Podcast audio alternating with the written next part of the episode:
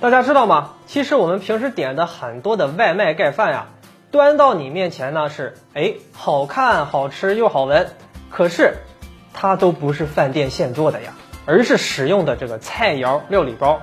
那什么叫菜肴料理包呢？就是食品加工厂提前把一些菜饭呐都给你做好了，然后把它们封闭在一个密闭的真空包装的塑料袋中，然后再进行大批量的生产批发。比如说呢，有这个鱼香肉丝的料理包啊，还有尖椒肉丝的料理包、青椒豆皮儿的料理包啊、勾宝鸡丁的料理包等等啊。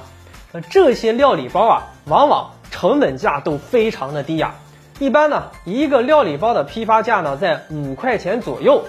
可想而知啊，它给你用的原材料得有多么的低廉啊。而我们看到很多的外卖的饭菜呀。你买的时候价格基本上都是二三十块钱的，可见外卖的利润有多大。那么为什么会出现这种情况呢？就是催生出这种菜肴料理包的产业来呢？答案就是啊，外卖平台抽成太高了。很多餐饮商家做炒菜的话成本太高，那他为了赚钱，只能够去批发买菜肴料理包了。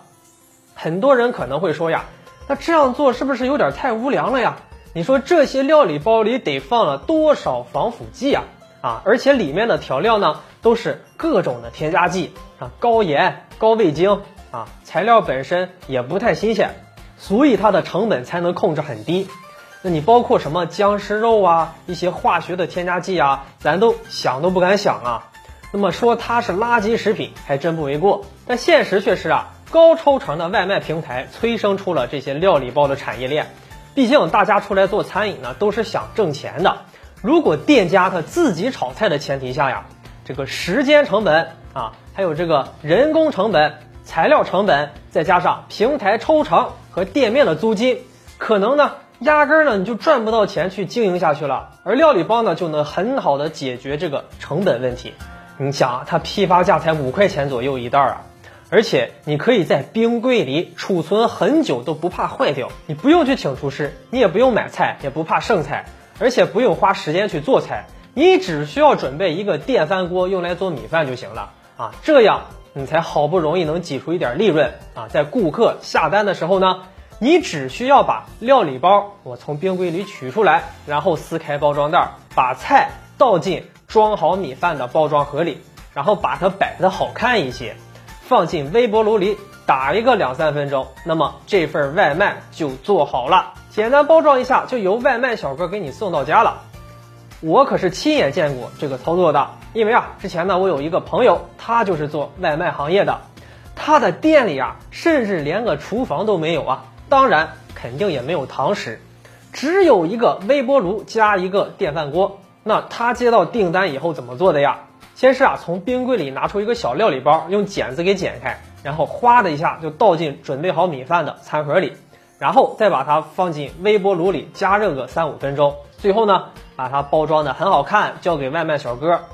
这样一份外卖就搞定了，非常的快呀。我们看很节省成本呀，啊，他不但不用厨师，他也不用自己买菜，更不用自己做菜，速度非常快。就这样呢，一下子就能接好多订单呀。有一次呢，特别有意思啊，我在他店里就看到啊，他接了一份特殊的外卖订单。那个顾客呀，他说他想吃小牛盖饭啊，但是他说呢，小牛盖饭呢里面呀，千万别给我加圆葱啊。但是我们知道啊，他这个小牛饭不是现炒的呀，现做的还好说，那你做的时候圆葱我就不给你放就行了嘛。但是呢，他这个外卖包。都是现成的呀，里面就是直接带圆葱的，所以呀，我这个朋友呢，他就用筷子一根一根的把圆葱全给夹出去了，然后再把剩下的肉摆的好看一些啊，加热一下就又送出去了。其实呢，这个都不是个别现象呀，外卖料理包已经发展到了一定规模的市场了。所以说呀，端在你面前的外卖可能是非常好看的啊，香气诱人的。也挺好吃的，但是背后你根本不知道他都经历了什么。当然呀，催生出这条产业链的根本原因呢，就是外卖店家微薄的利润呐。如果你要是做餐饮外卖的话，你不去使用餐饮包的话，那么面对平台的高抽成、店铺的高租金，你可能根本就赚不到什么利润了，甚至你都可能做不下去了。所以啊，在这里就不得不吐槽一下呀，这个外卖的平台抽成确实有点高啊。好了本期的节目啊就和大家聊到这里欢迎留言讨论我们下期节目再见。